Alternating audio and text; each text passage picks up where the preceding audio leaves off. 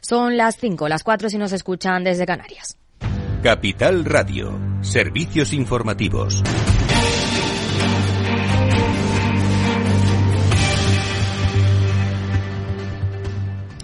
Muy buenas tardes. Empresas españolas y marroquíes se reúnen en el Foro Económico en Rabat para establecer relaciones y hacer negocios. El copresidente del Consejo Económico Marruecos-España, Adil Raiz, ha pedido a las empresas del IBEX 35 invertir en su país y así convertir a España en el principal inversor de Marruecos. Precisamente la ministra de Industria, Comercio y Turismo, Reyes Maroto, ha anunciado que su departamento doblará de 400 a 800 millones de euros la línea de crédito para que las empresas españolas inviertan en el país vecino que se centrará en ámbitos como energías renovables, agua o innovación. Por cierto, en esa cumbre española marroquí, Maroto ha adelantado los datos de turismo que conoceremos mañana. España recibió en 2022 más de 71 millones de viajeros internacionales y el gasto turístico ya se sitúa en niveles prepandemia, más de 87 millones de euros. Y hablando de turismo, Ryanair ha anunciado que los precios de los vuelos de este próximo verano podrían aumentar entre un 5 y un 10% debido a la alta demanda de viajeros de Estados Unidos y Asia. Alejandra Moya, más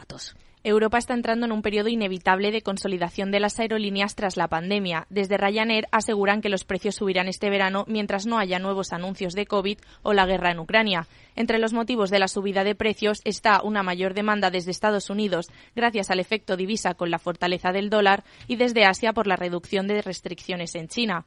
Sobre la capacidad de Europa en vuelos de corta duración, la aerolínea tiene ya en el aire nueve de cada diez de los trayectos que tenían antes de la pandemia. Además, desde la aerolínea han adelantado que las reservas para Semana Santa y el verano están muy por encima de los volúmenes pre-COVID.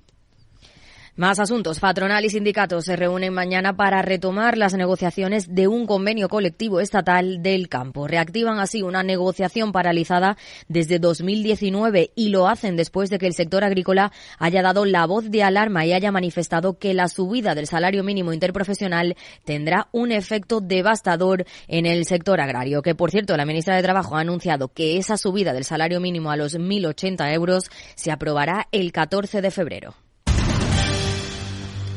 Y el Banco de España confirma la subida del Euribor en enero hasta el 3,337%, el más alto desde el año 2008. Esta nueva subida representará un alza de casi 3.500 euros más al año en una hipoteca variable media de 150.000 euros, dato que conocemos justo cuando se prevé que el Banco Central Europeo suba sus tipos de interés en su reunión de mañana en medio punto porcentual hasta el 3%. Y con la vista en Europa, la inflación de la zona euro baja siete décimas en enero. La subyacente sube hasta los siete puntos para arrancar el año entre alibrios por las presiones del mercado. Más detalles, Sandra Torrecillas. Muy buenas tardes. Buenas tardes. Las cifras aflojan algo la presión sobre el Banco Central Europeo, pero no la alivian del todo, porque excluyendo los precios de los alimentos y los combustibles, la inflación subyacente ha subido del 6,9 al 7%, y una medida todavía más limitada que excluye también el tabaco y las bebidas y que observa de cerca el Banco Central Europeo se mantuvo estable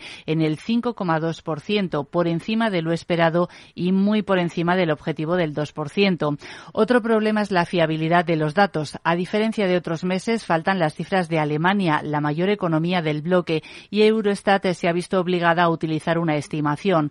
Además, en enero los datos suelen ser más volátiles debido a los cambios de precios que se realizan a principios de año.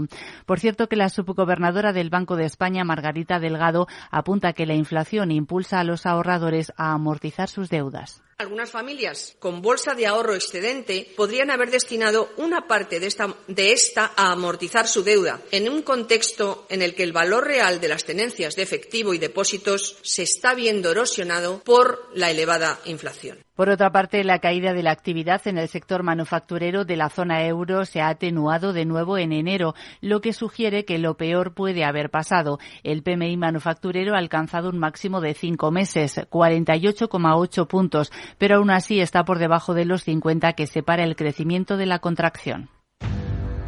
Claves del mercado. A media hora de que se conozca cómo han terminado la sesión las principales plazas del viejo continente, el IBEX 35 camina con ganancias en los 9.087 puntos, mientras que al otro lado del Atlántico y pendientes de la decisión de la Reserva Federal, los índices de Wall Street caminan con tono negativo. En el mercado de divisas, según las pantallas de XTV, el euro se cambia por 1,0918 dólares. Más información aquí en Capital Radio.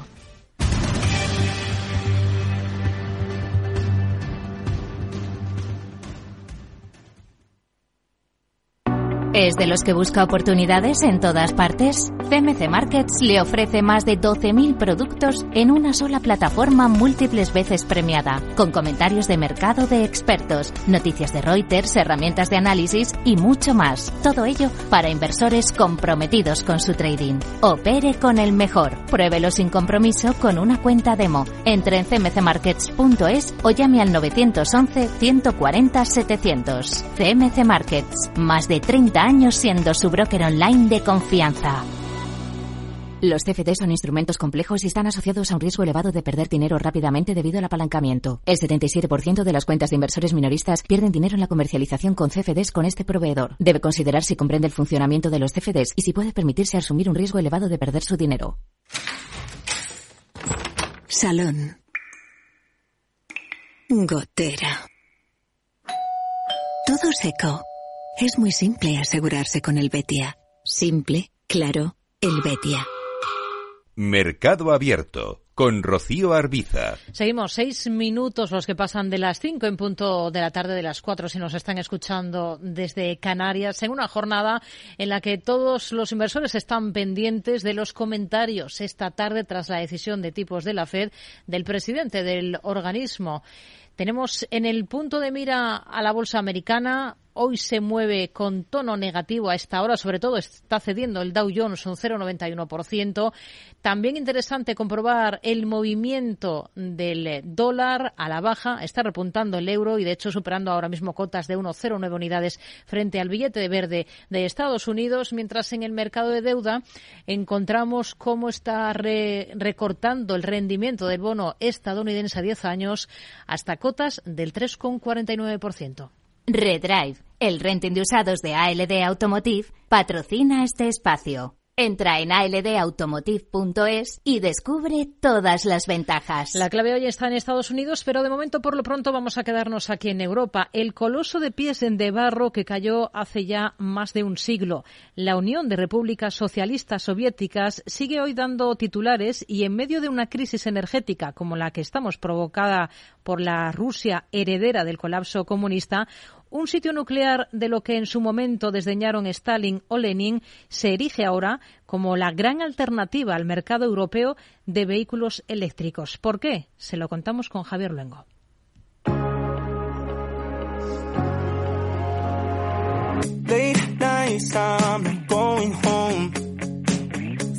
my friends, but I lost my phone in the smoke.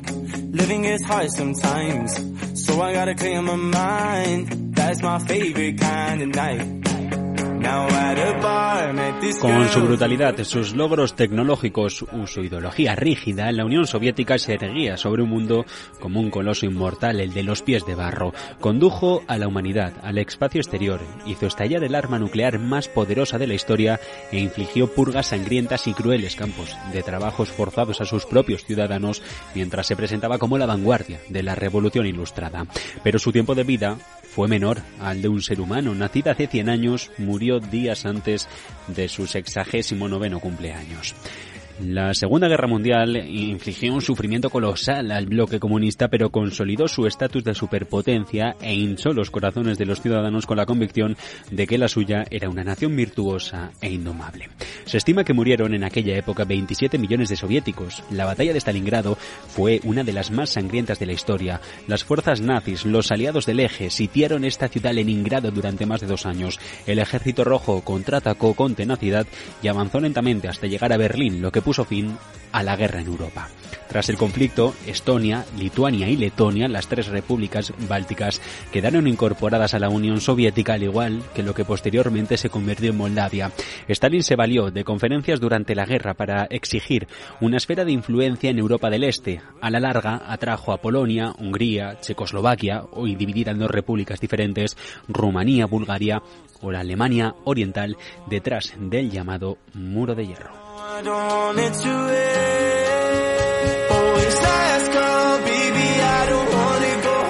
Y es aquí desde donde tomaron alas los territorios exsoviéticos, en las afueras de Silabea, concretamente en una ciudad de poco más de 12.000 habitantes situada en el mapa en el noreste de Estonia, se encuentra hoy una colina cubierta que guarda un secreto. Es aquí, en la costa del Báltico, cerca de la frontera con Rusia, donde está enterrado el pasado. Y es aquí, según una empresa, donde se encuentra el futuro si Europa quiere aflojar el control de China sobre el suministro de componentes e industrias consideradas críticas para la economía del viejo continente. El montículo artificial cubre un estanque radioactivo desde que la ciudad fabricara uranio de manera encubierta para la industria nuclear soviética hasta el 89.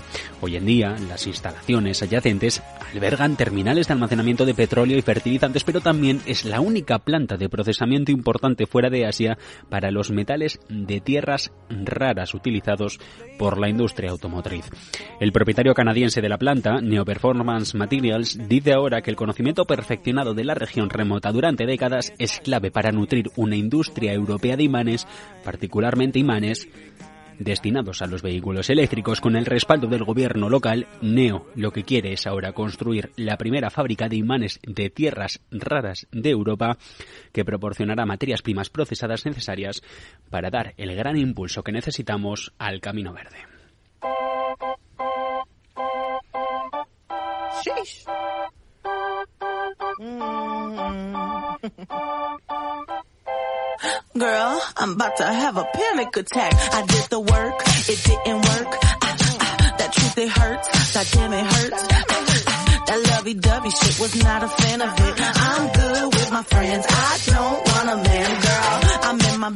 La visión, los objetivos pueden sonar grandiosos, pero los metales de tierras raras tienen demanda y son increíblemente especiales. Son un conjunto de 17 elementos, si nos fijamos en la tabla periódica, que tienen cientos de usos, desde misiles militares hasta billetes. El más grande es para fabricar imanes increíblemente poderosos que representan alrededor del 90% del valor de mercado de todo el mundo. Las empresas chinas dominan a esta hora de la tarde la producción. La industria de los automóviles eléctricos los necesita imanes para los próximos años a medida que la Unión Europea va a ir prohibiendo los motores de combustión. Ya sabemos que de aquí a 2035 no queremos tener coches que contaminen. El desafío en Europa es obtener la materia prima, convencer a los clientes de que vale la pena pagar más que por los productos chinos y a partir de ahí comenzar a producir. De momento, lo que nos ponemos es de frente frente a Pekín y también de frente de cara a Estados Unidos, porque hoy hemos sabido que Bruselas va a promulgar ayudas para evitar la fuga industrial en la transición energética.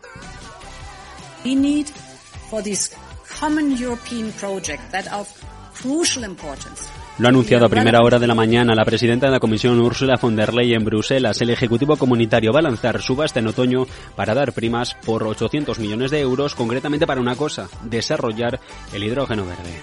The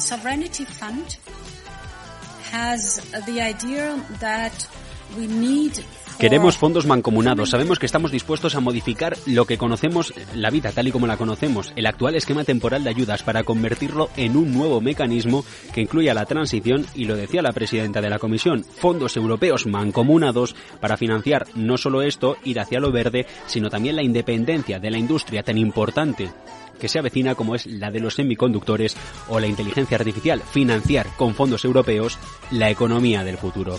De momento hay una propuesta que van a debatir jefes de Estado y de Gobierno en la cumbre prevista para finales de la semana próxima, que se compone de cuatro pilares, uno de los cuales pasa por las energías renovables, pero también el otro por permitir exenciones fiscales para las inversiones en lo limpio. Tierras raras, el gran titular, Estonia el destino. La abrumadora influencia de China sobre este material se ha vuelto más preocupante para las empresas occidentales después de que la pandemia de la COVID, la guerra de Ucrania o los bloqueos en el canal de Suez expusieran al mundo las vulnerabilidades de nuestras cadenas de suministro.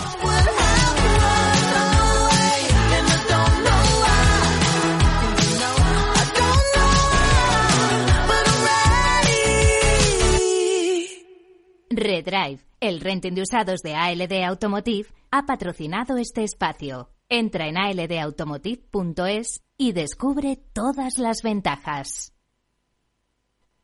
Mercado Abierto con Rocío Arbiza.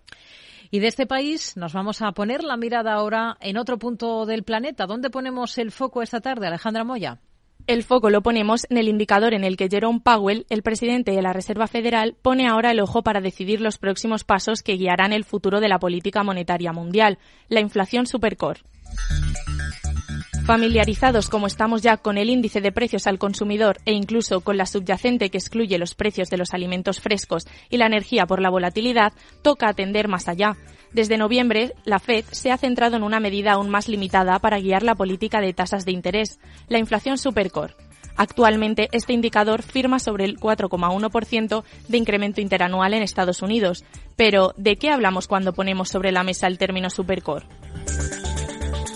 ¿Qué es? El nombre es un guiño al enfoque de la Fed para poner el foco en un conjunto más reducido de precios de productos y servicios que se mantiene obstinadamente alto.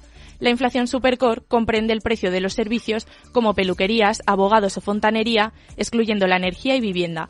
Este es un dato que trata de diagnosticar el ritmo de la inflación y la salud actual y futura de la economía estadounidense.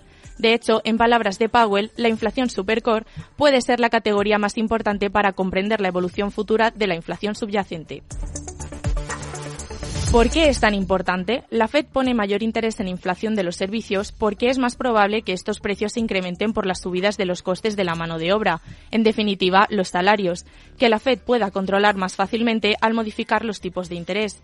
Tipos altos que tienden a desacelerar la economía y hacen que las empresas disminuyan la contratación o comiencen los despidos.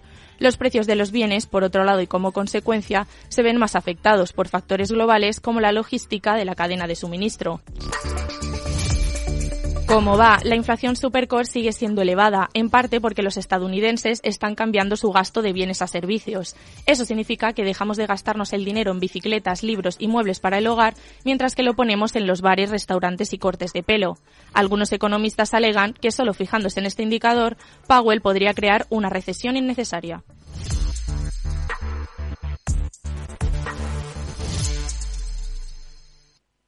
La fibra tardó décadas en inventarse. El almacenamiento en la nube, años. Y el wifi, ni te cuento. Pero dar el primer paso hacia la digitalización de tu negocio te llevará menos de un minuto. Contrata fusión digital con fibra hasta un giga. Centralita en la nube. Líneas fijas y móviles. Y ahora, además, llévate móviles de alta gama desde cero euros. Infórmate en el 1489 o en telefónicaempresas.es. ¿Comenzamos?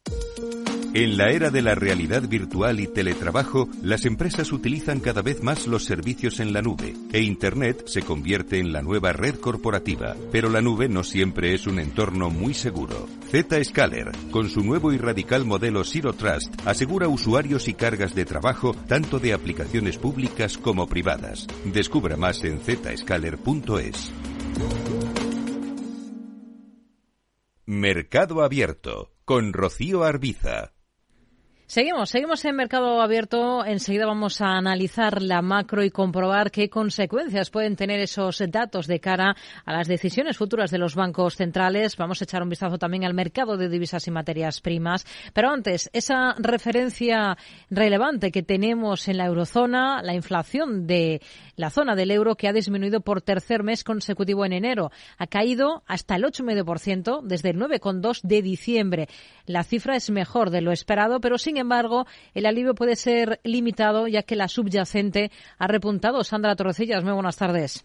Buenas tardes. Las cifras aflojan algo la presión sobre el Banco Central Europeo, pero no la alivian del todo, porque excluyendo los precios de los alimentos y los combustibles, la inflación subyacente ha subido del 6,9 al 7%, y una medida todavía más limitada que excluye también el tabaco y las bebidas y que observa de cerca el Banco Central Europeo se mantuvo estable en el 5,2%, por encima de lo esperado y muy por encima del objetivo del 2%.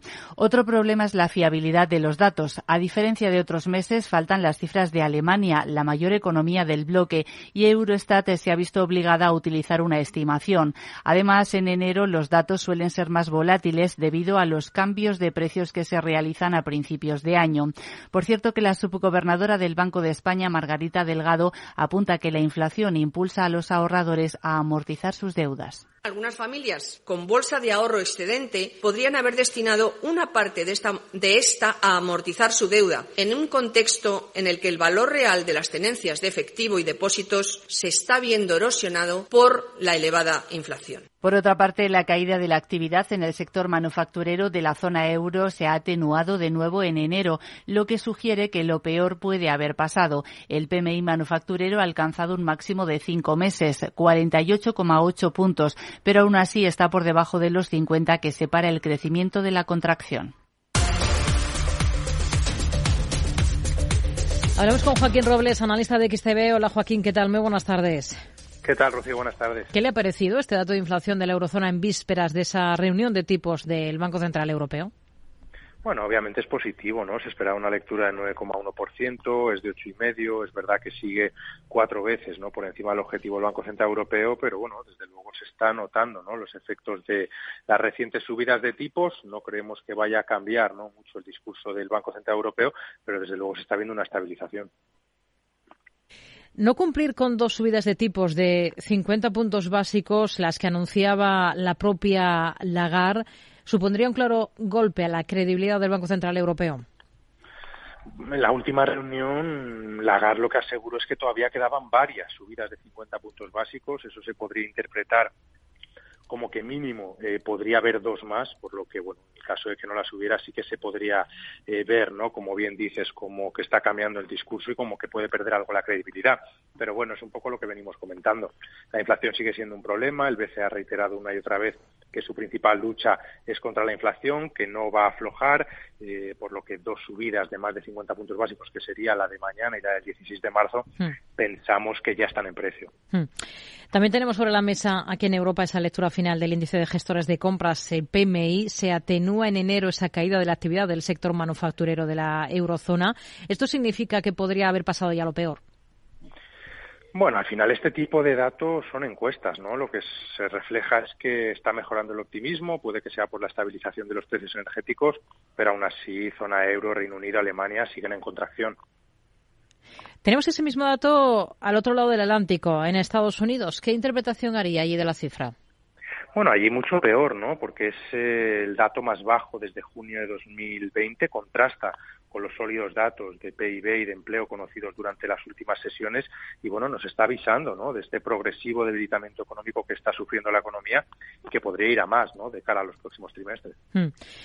La Reserva Federal, hoy tenemos esa cita clave. Sorpresa mayúscula sería esta tarde si no se suben tipos, entiendo, en esos 25 puntos básicos, ¿no? ¿Qué espera del discurso de, del presidente de la Fed? Sí, como bien dices, el 98% no eh, considera que va a haber una subida de 25 puntos básicos y en el discurso, pues bueno, puede que hable, ¿no? Eh, que reitere que va a seguir subiendo tipos o que los tipos van a estar altos durante un tiempo prolongado, que no va a haber bajadas de tipos eh, durante este año, o luego quizá, ¿no? Eh, hablar de las implicaciones que puede tener, ¿no? El sólido mercado laboral respecto a la inflación, o incluso también hablar algo de cómo va a seguir con el programa de de reducción de balance. Hmm. Ha hablado hoy precisamente del papel de los bancos centrales en la coyuntura actual. El consejero delegado de Merlin Properties, Ismael Clemente, ha hablado de ese encaje de bolillos que tienen que hacer los bancos centrales entre inflación y crecimiento. Vamos a escucharle. Pues nos enfrentamos a un tipo de recesión nueva, una recesión provocada por los bancos centrales, una recesión de diseño que van a intentar parar en su justa medida, ¿no? O sea, van a subir tipos para estallar la demanda y cuando la demanda estalle, luego ahí, justo vuelven a aflojar un poquito los tipos para que no, para que no sea muy grande la hecatombe. Bueno, su particular visión de ese, de ese papel que tienen los bancos centrales en lo que considera, si llegamos a una recesión, que es un tipo de recesión nueva provocada precisamente por las políticas de, de los bancos centrales.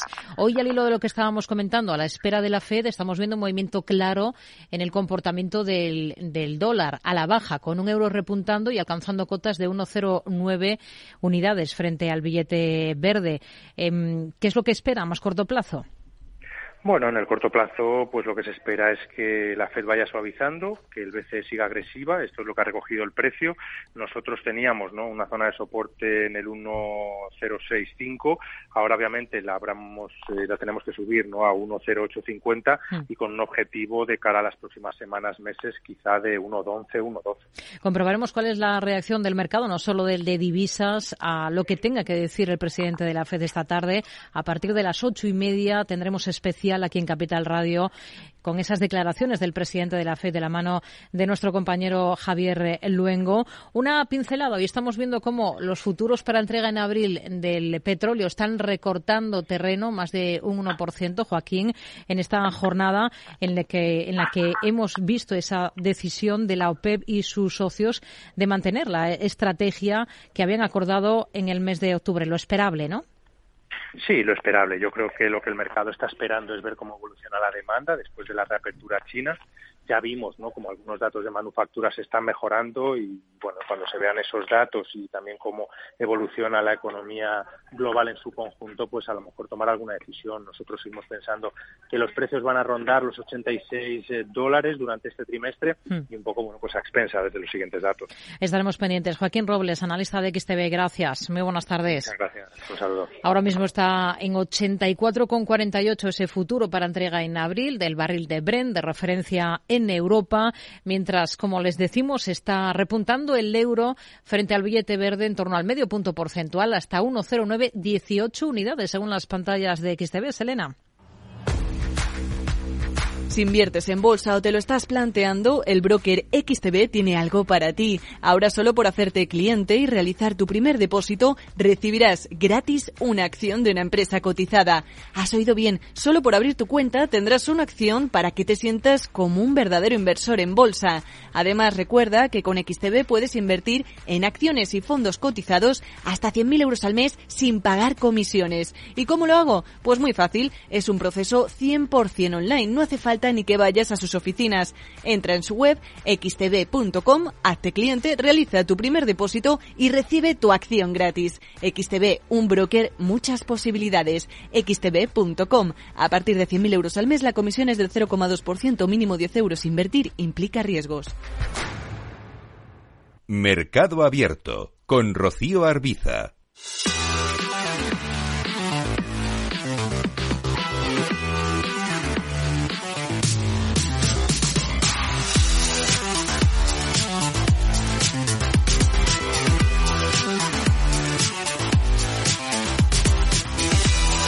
Comprobamos cómo están las cosas en el mercado de renta fija con José María Comalat, gestor de carteras de renta fija en General Investment Partners. Hola, José María, ¿qué tal? Muy buenas tardes.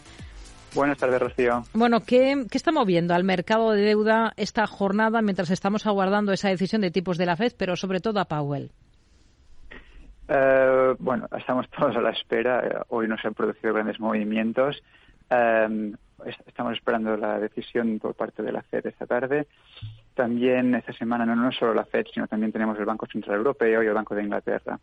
Um, a nivel de la jornada de hoy estamos hablando de un a nivel de tesoro americano a 10, del bono a 10 años estamos viendo una contracción de un, de un punto, estamos alrededor de 3,9, el bono alemán alrededor de 2,29 y el bono italiano um, estable a, a 4,3. No hay muchas novedades, estamos a la espera y hasta que no veamos algún mensaje claro no, no habrá ninguna dirección. Hmm. Lo que se espera hoy es eh, una subida de tipos del precio del dinero en 25 puntos básicos tras la reunión de dos días de la Reserva Federal, la primera de este ejercicio. ¿Qué más está descontando a día de hoy el mercado de deuda americano en adelante? Eh, bueno, efectivamente estamos esperando hoy una subida de 25 puntos eh, de tipo de interés. Eh, y el mercado a partir de mañana que está descontando. Em, hoy estamos, eh, cuando hablamos de la deuda americana, estamos hablando de En total, una subida de 57 puntos. Veremos hoy 25 y 25 puntos más en marzo. Eh, y esto nos llevaría a una, tasa terminal de alrededor de 4,9. En, en, nuestro caso, eh, no queremos descartar también una tercera subida de 25 puntos adicionales, que sería de cara a mayo, llegando a una tasa terminal de, de 5,25. Hmm. ¿Esperan que se siga reduciendo la brecha de, de, rentabilidad entre el bono estadounidense a 10 años y el alemán? ¿Hasta qué punto? Eh, bueno, a nivel de diferencial, obviamente veremos una, una reducción por, debido a la, a, la, diferente situación que se encuentra la Reserva Federal cuando la lo comparamos con el Banco Central Europeo. Si vemos eh, la situación en Estados Unidos, como he dicho, la situación es alrededor que se espera una subida total de 57 puntos hasta junio. Pero después de julio, de julio hasta finales de año, se espera una reducción de este tipo de interés en torno a unos 45-46 puntos básicos. Hmm. Eh, cuando hablamos de Europa, esta situación es muy distinta. No hablamos de 57, 57 puntos de, crecimiento, de, de, aumento de tipo de interés, sino que son 150. Y, en cambio, solo em, estamos valorando un 10 puntos básicos de contracción de caras al último trimestre del año. Por lo tanto, veremos una reducción. Si trasladamos estos tipos de interés y aumentos y, reducciones de tipo de interés a nivel de deuda, em, actualmente tenemos un diferencial en torno a unos 120. Y si miramos a finales de año, podríamos tener un, diferencial en torno a 90 puntos básicos. Hmm. Terminado ya el primer mes del ejercicio, podemos concluir que de manera clara que la deuda global protagoniza el mejor arranque de, de año desde 1990. ¿Se fían del todo ustedes o no descartarían sustos? Mm, descartar sustos eh, es muy un poco peligroso. Em, ¿Qué ha pasado este año? Venimos de una situación del año 22 muy mala, una situación en que la deuda corporativa perdió 14%, que han pasado muchos años desde que se vio, especialmente la deuda soberana perdió un 18%. Pero si hablamos de 18% durante todo el año, 5% se perdió durante los últimos 15 días después de la última eh, reunión del Banco Central Europeo. Por lo tanto, ¿qué hemos visto este año? Hemos visto, por una parte, una corrección de esta reacción a finales de año. Hemos visto datos de inflación que han sido ligeramente inferiores a los esperados, que ha sido otra razón por em, este movimiento tan agresivo que se ha producido este año. Y finalmente hemos visto el Banco Central de Canadá, que ha sido el primer banco central del mundo que ha anunciado una pausa de la subida de tipo de interés. ¿no? El caso de Europa, sin embargo, eh, tenemos que ser muy conservadores. Eh, esa subida no ha terminado aún y el mensaje, si, si continúa jueves, lo veremos, hmm. será un mensaje muy, eh, puede ser muy agresivo para luchar contra la inflación. Es noticia telefónica porque a través de Telefónica Europe ha recomprado bonos híbridos por valor de mil millones de euros que va a amortizar y que sustituye por una nueva emisión de obligaciones perpetuas subordinadas verdes por ese mismo importe. Así que aprovechamos, si le parece, para mirar a esta compañía. ¿Tendría deuda de Telefónica en cartera? Um, recomprar bonos híbridos es un ejercicio de, gestión de deuda que es muy habitual cuando hablábamos de emisores de deuda eh, híbrida o deuda con, que tiene la opción de recompra. Um, a nivel de deuda híbrida, especialmente telefónica, es interesante porque la deuda híbrida durante el año 22 fue penalizada de forma mm, muy por encima de lo que se esperaba. Em, normalmente la deuda híbrida se valora siempre considerando la fecha de opción de recompra como que obviamente el, emisor te recomprará la deuda. Sin embargo, durante el año 22, debido a la subida de intereses, em, la deuda pasó a ser perpetua, ¿no? Como es, como es, em, ella. Eh, ¿Qué ha pasado? Este año 2023 hemos tenido grandes beneficios a nivel de deuda híbrida en todo el mercado y Telefónica creo que es muy interesante porque es uno de los principales emisores de deuda híbrida. José María Comalat, gestor de carteras de renta fija en Generali Investment Partners. Gracias por su análisis con nosotros. Muy buenas tardes. Gracias, buenas tardes, adiós. 72 años y emprendes un proyecto de innovación. ¿Ser emprendedor no tiene edad? Con la edad es aún mejor. ¿Tú también quieres hacer cosas increíbles en tu jubilación? Mafre presenta el programa Tu Futuro. La gestión de planes de pensiones que se adapta a ti ahora hasta con un 4% de bonificación por traslado. Consulta condiciones en tu oficina Mafre o en mafre.es. Mercado Abierto con Rocío Arbiza.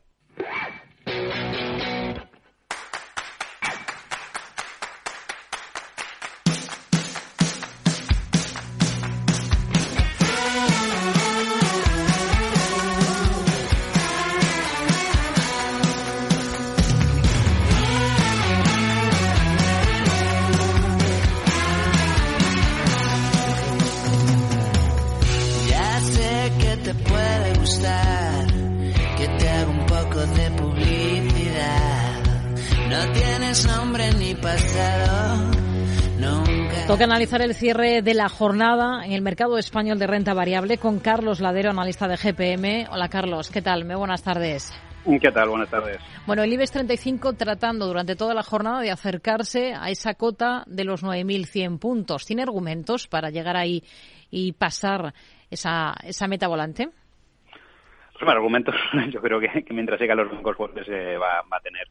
Entonces, bueno, pues, pues yo creo que, que mientras además Estados Unidos tampoco flaque mucho, ayer en las que el mercado americano estuvo bastante bien, pues yo creo que sí, además el objetivo no está en los 100, yo creo que podría llegar a esos 9.600, dos puntos, ¿no? Que yo creo que es donde sí que nos costará, superarlos. Pero de momento bien, yo creo que como hemos visto fuerte, ¿no? Y, mientras la banca acompañe, el IBE sabemos que es un índice para bien o para mal muy bancarizado.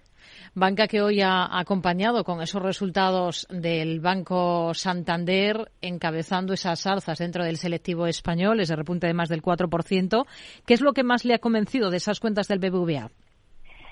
Pues pasa un poco casi como muchos bancos no que vienen de distintas fusiones. Después de haber digerido las fusiones haber consolidado no y, bueno, pues con, un viento de cola que todavía yo creo que no se reflejan sus balances, pues, pues la verdad es que los resultados son muy buenos, ¿no? Obviamente son históricos, ¿no? Pero al final si, si sumamos todo lo que se ha ido fusionando en estos últimos dos, tres años, pues bueno, tiene cierta lógica, ¿no? Que, sean por, por, por, simplemente, como digo y vuelvo a decir lógica, eh, pues históricamente altos. Pero bueno, no, no son para nada malos, ¿no? Yo creo que, todavía falta, ¿no? La, la, provisión por, por, ciertas cosas que sí que hizo Unicaja el otro día los resultados que presentó. Yo creo que todavía es bastante optimista, ¿no? Con lo que, que, que pueda haber a futuro, ¿no? Sobre todo con el tema de impagos y, alguna cosa más. Pero bueno, en cualquier caso, muy bueno. Yo creo que el único el único talón de aquí le sigue siendo un poco la, parte de Turquía y, el resto muy bien. Sobre todo la parte de, Sudamérica, pues la verdad es que aporta gran valor y, España también. Ha dicho su presidente, Carlos Torres eh, Vila, o más bien ha pedido al Gobierno que no malinterprete estos resultados porque la rentabilidad del banco aún es baja. Los bancos en Europa y en España seguimos cotizando por debajo de valor eh, en libros. Es decir, y eso es la mejor forma de ilustrar que todavía no estamos en una situación normalizada. Todavía no estamos en una situación normalizada, dice Torres Vila. ¿Optimista mañana con el Santander? Sí, sí, tan, optimista como va, yo creo que toda la banca ¿no? lo, va a hacer muy bien. Yo creo que, como digo, es decir, el, dejar de provisionar todo lo que se ha provisionado estos años, temas pandémicos, etc, y sobre todo por tipos bajos, ¿no? que al final lastra en su cuenta de resultados, pues es bueno y, bueno, pues eh, ahora mismo los resultados de toda la banca deben ser buenos. El banco que saque malos resultados, pues realmente sí que vamos a ver que tiene un problema serio. Merlin Properties. Hoy su consejero delegado Ismael Clemente ha lamentado la injerencia política en países europeos como España o Alemania. Dice que esto ha destrozado al mercado residencial tradicional. Ha puesto el acento en la diferencia que hay entre esta recesión que se anuncia, si es que llega, con otras anteriores y ha explicado que el sector está mucho mejor ahora que en crisis anteriores. O sea, que familias y empresas han hecho un ejercicio de desendeudamiento brutal. Esa es la razón por la que, sorprendentemente para todos y para nosotros los primeros, en un ambiente en el que todo el mundo habla de recesión, pues hemos tenido una campaña de reyes y de rebajas en centros comerciales cojonuda. O sea, la gente continúa consumiendo. Porque no están tan mal. ¿Tendrían cartera ahora acciones de Merlin Properties? Pues nosotros, como he dicho, tenemos acciones de básicamente, yo creo, todas las inmobiliarias españolas, ¿no? incluida Merlin. Eh, creemos que es un, un, sector que está sufriendo no por el, tipo de los tipos de interés no que al final poco competencia con el ahorrador no que, no que no mete dinero al ladrillo pero sí que creo que, la inflación y sobre todo los tipos mantener más o menos estos niveles no que se pague mucho más por, por, por letras del tesoro por renta fija y es un buen momento para empezar a comprar eh, el ladrillo no y, además eh, con, con, rentabilidades medianamente, medianamente decentes no para los próximos años. Eh, como bien decía, no, no es la misma no hay el exceso de demanda que había, yo creo que hay incluso defectos de demanda eh, y, eso luego pues tiene que ver reflejado ¿no? en la demanda de vivienda y sobre todo en, en, el precio de estas compañías que por valoración todavía están muy bajos. En el mismo foro, desde Colonial, su consejero delegado, Pera Viñolas, habla de paradojas ahora en el sector inmobiliario. La, primera paradoja es uh, mundo de inversión versus mundo de, operaciones, uh, en el sentido de que el mundo de inversión está pues uh, en estado de, shock, el mundo de las operaciones de nuestra actividad diaria pues está en estado perfecto. Más compañías. Acciona Energías Renovables. Ha sido pues la más castigada al final del selectivo esta jornada. ¿Qué visión tiene, qué visión tiene para el valor? Pues buena, ¿no? Como todo el sector, yo creo que, bueno, hay cierta volatilidad, al fin y al cabo, pues muchas veces eh, a corto o medio plazo, pues los fondos van arbitrando y por eso algunas veces pues vemos valores como, como puede ser el caso de Acciona hoy bajando, pero, pero realmente el viento de cola que tienen para los próximos dos o tres años estas compañías es muy fuerte y, bueno, lo estamos viendo ¿no? un poco en, todo lo que es la revolución que supone para el sector, ¿no? Y lo mm. que aporta ya la energía renovable, ¿no? Al, total de consumo de energía, con lo cual, pues, pues bueno, pues eh, compañías, digamos, y mínimo estos pues Carlos Ladero, analista de GPM, gracias. Muy buenas tardes. Gracias a vosotros. Esta tarde, a partir de las seis, consultorio de bolsa con Gerardo Ortega, colaborador de CMC Márquez. Pueden ir ustedes reservando turno de intervención. Para participar, pueden escribir a oyentes arroba capitalradio.es. Pueden llamar al 91 283 3333 y pueden dejarnos notas de audio a través de WhatsApp. Nosotros las iremos emitiendo a lo largo del consultorio al 687 050 600 687 050 600. Mario, que eso de que no te da tiempo a pillar el tren. No te preocupes, que lo he mirado y hay un tren cada hora. Así que nada, salsero, duchita fría, cafetito para la resaca y ya te estás viniendo que está tu ahijao y toda su clase esperándote. Niños, saluda al Tito. ¡Tito! En Renfe tenemos la mayor frecuencia de trenes de este país. Nadie te da más. No todos los trenes son como Renfe. Renfe, tu tren. Mercado Abierto con Rocío Arbiza.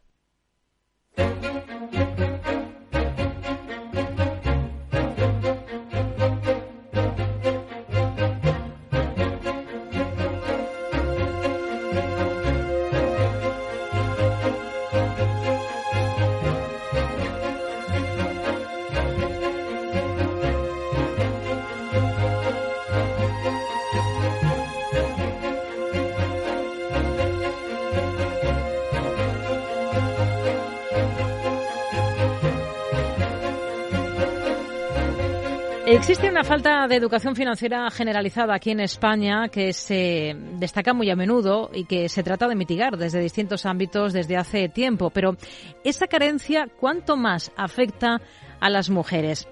Mastercard acaba de llevar a cabo un estudio sobre mujer y finanzas que arroja datos muy interesantes que deben llevarnos a la reflexión. Hablamos de las conclusiones de este estudio con Ana Díaz Sacristán, directora de comunicación de Mastercard Iberia. Hola Ana, ¿qué tal? Muy buenas tardes.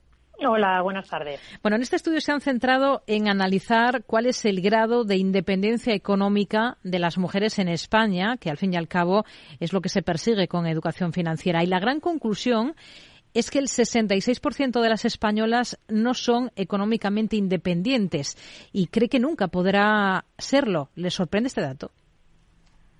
Bueno, efectivamente es un dato bastante llamativo, sorprendente y preocupante también porque al final la liberación de una mujer pasa por ser independiente, independiente económicamente, ¿no? Eh, pero también no solamente sorprende el dato en sí, sino también dentro del contexto porque eh, este dato está por encima de, de la media europea, dado que este, este estudio está hecho en varios países de Europa y solamente estamos por debajo en ese sentido de Alemania, de Francia y de Italia pero también hay que es importante destacar que cuanto más eh, edad tiene la mujer mm. eh, estas expectativas son son hay, menos expectativas ¿no? de alcanzar esta independencia financiera y lo que al final nos confirma este estudio es eh, no solamente que hay una brecha de género pero también una brecha intergeneracional no mm. Claro, de todos, de todos modos, la palabra nunca es una palabra muy contundente, ¿no? Este derrotismo, ¿por qué especialmente piensan ustedes? Sí, sí, estoy de acuerdo, sobre todo teniendo en cuenta que, que tres de cada cuatro mujeres defienden la independencia financiera como un objetivo muy prioritario en su vida, ¿no? Pero hay diferentes factores que explican eh, todo esto. Al final, ellas lo que dicen es que tienen salarios eh, muy bajos, eh, algunas dicen que les eh, no tienen no tienen apenas ingresos eh, y al final también les imposibilita ahorrar por todo lo anterior no entonces al final esto es una llamada a la reflexión para todos yo creo para la sociedad para las instituciones para nosotros como las empresas también y en cualquier caso eh, a mí me gustaría meter un poco de, un dato positivo ¿no? a todo esto, que es que eh, la, evolución es a positivo, porque el 74% de las españolas dicen que son más independientes que las anteriores generaciones de su familia. Hmm, claro, las mujeres jóvenes entiendo que esto lo opinan menos, ¿no? Eh, las, jóvenes efectivamente son más optimistas que las adultas. hemos hecho la encuesta en, diferentes franjas de edades y, el, el 32% de las, del bloque, digamos, de mujeres más jóvenes, entre 25 y 39 años, son las que creen que nunca conseguirán ser independientes y esta mm. cifra efectivamente se va elevando a medida que cumplen años, eh, eh, siendo, pues imagínate, entre 60 y 75 años, un 91% de las mujeres dicen que no lo van a conseguir. ¿no? ¿Alguna pincelada nos ha dado? Porque, como ha dicho al principio, este es un estudio que ustedes han hecho en hasta 12 mercados europeos. ¿no? Hay mucho gap entre las mujeres españolas en esta materia de finanzas y de educación financiera con respecto a las de otros países de, de nuestro entorno. Sí, efectivamente el, está hecho en, 12 mercados que, bueno, eh, son muy variados, incluyen pues mercados muy muy cercanos al nuestro, ¿no? Como puede ser Alemania o Francia, Italia, Portugal, etcétera. Eh, hay, bueno, hay diferencias, sí. En el, por ejemplo, el, el 70% de las mujeres en, en España eh, que nos dicen que no tienen en ninguno de estos conocimientos financieros o los tienen muy primarios. el único país que nos supera en esta, digamos, ignorancia en cuanto al, conocimiento financiero es Italia, eh, pero hay otros mercados que efectivamente eh, mejoran ¿no? en este sentido. Pongo el caso de Serbia, de Bulgaria o de Croacia, que tienen porcentajes más altos de mujeres que dicen tener esos conocimientos ya más avanzados. Hmm. El hecho de que, de que las mujeres sean menos independientes económicamente que los eh, hombres, ellas a qué lo achacan. Nos ha citado un poquito que es evidente esa brecha de género que sigue existiendo porque las mujeres ganan menos que los, eh, que los hombres en un elevado porcentaje todavía, ¿no? Pero ¿qué más cosas o qué más factores hay detrás? Bueno, pues hay muchas mujeres que no que, que trabajan sin, sin que sin que su trabajo sea remunerado, por ejemplo. Eh, y, y este este dato de que ganan menos que los hombres, al final lo dice nuestra encuesta, pero lo dicen las cifras del INE también. O sea, al final el INE dice que en España, de media, eh, los hombres ganan eh, unos 5.000 euros más anualmente que las mujeres. O sea, no, no está desencaminado el estudio. Que tener en cuenta que también hay muchas mujeres que deciden ser madres a tiempo completo y abandonan su carrera profesional y en, y en otros casos, pues ya esto es un porcentaje muy mínimo el que sale en el estudio de un 11% que han decidido eh, depender económicamente de otra persona. Hmm. ¿En qué flojean más las mujeres en relación a temas financieros, según lo que han encontrado ustedes en este estudio? Pues eh, dicen que, lo que los términos en los que, menos entienden o con los que peor se manejan son, en primer lugar, las inversiones, esto lo afirma un 74% de las encuestadas, los, le siguen los impuestos, un 24%. Eh, luego vienen las, las, las, nuevas aplicaciones, todo lo que son tecnologías bancarias digitales con un 20% y también todo lo relacionado con las hipotecas, en una menor medida, pero un 16% lo desconocen bastante. Hmm. Em, nos hablaba antes de, que quería dejar sobre la mesa pues una nota positiva, ¿no? De que la evolución esa positiva en el hecho de ese porcentaje de mujeres que todavía sigue pensando que no podrá ser independiente económicamente eh, nunca. Eh, la evolución que han notado con respecto a estudios anteriores, eh, años pasados, em, es, es grande.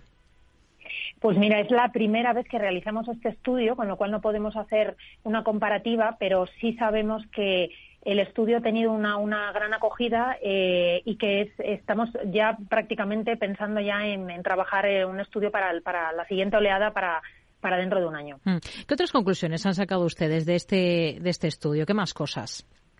Pues otra de las conclusiones, por ejemplo, y, y hablando un poco, mencionando otra vez de esa evolución eh, que, se ha producido, ¿no? Por ejemplo, se comparten eh, ahora mismo más los gastos en el núcleo familiar. Eh, todos sabemos que en, en, algunas generaciones anteriormente el padre no era el que cubría el 100% de estos gastos, pero lo que vemos es que esto está revirtiendo y que sobre todo, por ejemplo, en el caso de las más jóvenes, recordemos mujeres entre 25 a, a 35 años, eh, cuentan que la mayor parte del porcentaje ahora de, de gastos se, se, reparten o se repartían a partes iguales. Yo creo que esto es algo que es positivo y que, y que destaca bastante en el estudio. Hmm. También han analizado hábitos de ahorro y gasto de las españolas. Vamos con esto último primero. ¿En qué gastamos principalmente? Pues eh, una gran mayoría de las mujeres, eh, el 81% en concreto, nos han dicho que actualmente dedican la mayor parte del, de, de, su dinero a gastos que están relacionados más pues con, con, la vivienda, gastos de vivienda, de facturas, de comida, gasolina, etcétera. Eh, y aunque les gustaría, porque también tenemos ese dato que, preferirían o les encantaría, sobre todo después de la pandemia, dedicar una mayor parte de su dinero a experiencias, ya hablamos de ocio, hablamos de restaurantes, de viajes, solamente el 8% afirman que gastan eh, su dinero en, este tipo de, de, experiencias. ¿Y cómo y cuánto ahorramos las españolas, según el estudio que han hecho ustedes? Pues eh, las españolas dicen que, que al menos un 63% que consiguen ahorrar y el grupo más ahorrador en este caso son las más jóvenes que dicen, afirman que ahorran hasta un, un, un 70%. Y luego le siguen las mayores, las de 60 a 75 años. Eh, y además las jóvenes, digamos que ahorran una mayor cantidad, un porcentaje mayor de su sueldo frente al resto de las encuestadas porque consiguen ahorrar un, un 20% de su salario. Hmm. ¿Cómo estamos en uso de servicios financieros online? Porque al fin y al cabo esto es muy indicativo ¿no? de, esa educación financiera que podemos tener las mujeres. Hmm. Pues eh, la, sí, esto es una de las partes que, de los bloques en los que hemos dividido este estudio y hemos preguntado también por, por, por ese uso de la, de la tecnología. Además, también nosotros Mastercard somos una compañía tecnológica dentro del, de la industria de los pagos y nos interesaba mucho. Y, y, sí que afirman mayoritariamente que la tecnología es, muy útil para ellas en la gestión de sus finanzas. Y, un dato que es, que es positivo es que eh, además superamos a la media de Europa es el, en el uso de la banca online las españolas un 86% afirman que, lo, que utilizan la banca online frente a la media del 82,5% de Europa. Y, y, también aquí, pues evidentemente hay diferencias por edad. Las jóvenes son las que lo utilizan más, que es un 94%, pero en cualquier caso, y a mí me parece muy positivo, eh, las, las mujeres mayores en el caso de 60 a 75 años también lo utilizan, hay un 80% que dicen utilizarlo y en general eh, afirman que además desde, desde todas las mujeres dicen que usan la banca online desde hace por lo menos más de cinco, de cinco años eh, al final, eh, bueno, pues eh, se, se, se, apoya mucho en, en, este tipo de tecnología, eh, mucho más que incluso en otras que hemos eh, preguntado y también por, por, por, el tema de la comodidad. Ellas nos dicen que son, que son una, una forma cómoda, es una forma eh, sencilla de acceder y de, de, poder llevar a cabo todas sus gestiones financieras a través de esa banca online. Pues nos quedamos con todas estas eh, conclusiones muy interesantes de este estudio Mujer y Finanzas. Ana Díaz Sacristán, directora de comunicación de Mastercard Iberia. Gracias. Muy buenas tardes. Gracias a vosotros. Un saludo.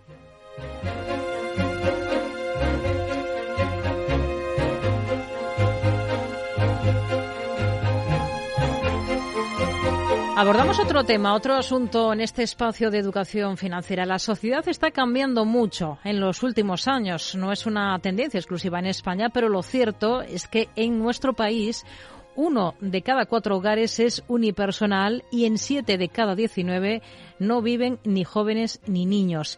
Y es que mm, este, en este contexto es en el que estamos observando un auge de los testamentos solidarios. ¿Qué son exactamente? ¿En qué se diferencian de los tradicionales? ¿Qué ventajas pueden llegar a tener? Lo vamos a abordar esta tarde en este espacio con Irene Rovira, profesora de Estudios de Derecho y Ciencia Política de la Universidad Oberta de Cataluña y experta en Derecho Tributario. Hola Irene, ¿qué tal? Muy buenas tardes. Hola, buenas tardes. Bueno, nos solemos enfocar mucho en este espacio en educación financiera en el programa eh, para tener en las claves, para tener esa independencia financiera que es un poco para lo que es el ahorro. Pero, pero no está de más pensar también en el futuro cuando ya no estemos. Dejar testamento facilita mucho las cosas a nuestros herederos y, y este testamento puede ser solidario todo o en parte. ¿Qué es un testamento solidario y qué lo diferencia de un testamento al uso? Pues eh, em, a grandes rasgos, un, testamento solidario es simplemente que parte del patrimonio del causante, de la persona que hace el testamento, se deja a entidades eh, sin finalidades lucrativas. Es decir, que, persiguen pues fines de interés general, como pueden ser eh, la defensa de los derechos humanos, educativos, culturales, científicos, sanitarios, una ONG. Y lo que los caracteriza es esto, que la persona que instruye el testamento decide que parte de su patrimonio o todo su patrimonio pase a dicha finalidad, a esta entidad. Si lo designa, sí. si lo designa, si le da la totalidad del patrimonio y lo designa como sucesora, sería una herencia solidaria y si simplemente le da una parte, lo que en vida sería una donación, sería un legado solidario. ¿Ha existido siempre esta figura? Eh, del, testamento solidario? ¿Es una cosa de ahora? No, no, siempre se ha podido hacer porque no presenta ninguna particularidad respecto al testamento normal. Simplemente se hace igual delante de un notario y al, cuando se decide cómo disponer de los bienes, pues se designa como beneficiaria a una entidad sin fines lucrativos. ¿Cuál es el tratamiento fiscal de lo legado a través de un testamento solidario para quien recibe esos bienes, para el receptor? ¿Hay diferencia con respecto a si hay una donación en vida de la persona que, da esos bienes o no? Cuéntenos un poquito en este aspecto fiscal. Pues no, por lo que respecta al receptor, estas donaciones siempre están exentas, es decir, no pagan ningún, ningún impuesto, ni el impuesto de sociedades, que es el que grabaría las donaciones por parte de personas que no sean físicas, ni el impuesto municipal que graba la, plusvalía, el impuesto sobre el incremento de valor de, los terrenos de naturaleza urbana que se llama a nivel técnico.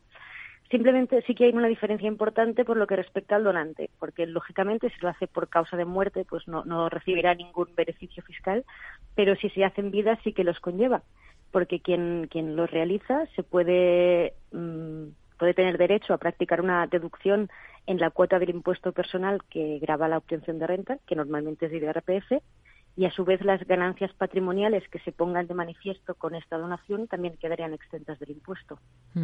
Según los datos facilitados por la plataforma haztestamentosolidario.org, en 2021 los españoles donaron 33,8 millones de euros a ONGs y fundaciones a través de esta figura que estamos hoy analizando, que son los testamentos solidarios. Esto es un 31% más que la cantidad total ingresada en el ejercicio anterior.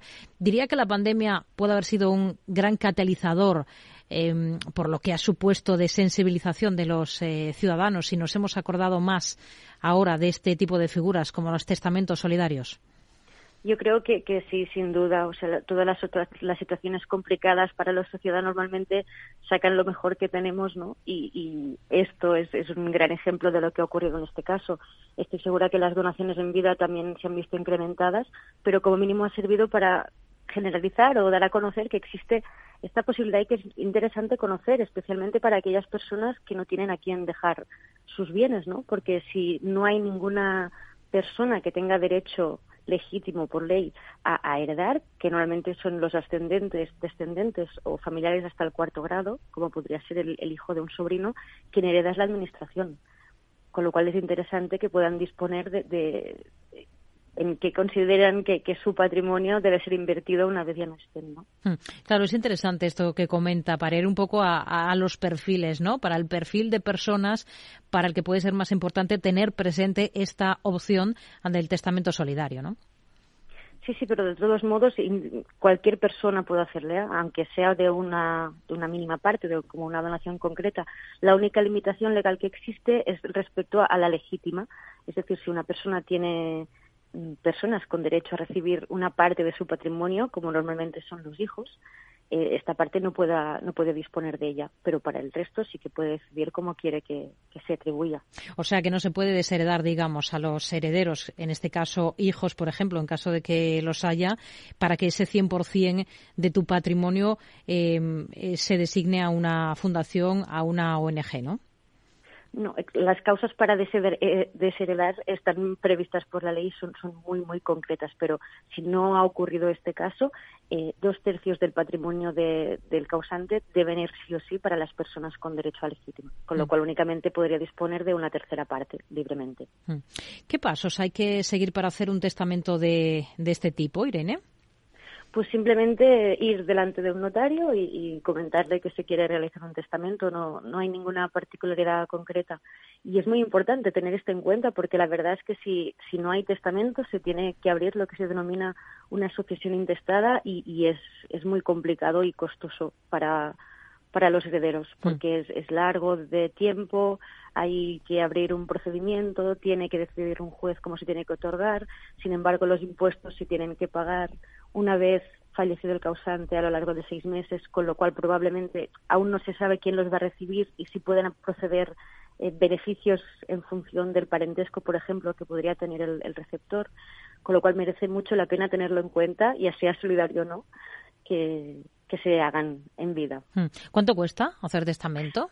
Pues menos de 50 euros, depende de la notaría en concreto, pero entre 30 y 50 es el precio al uso. Y se pueden hacer tantos como se desee.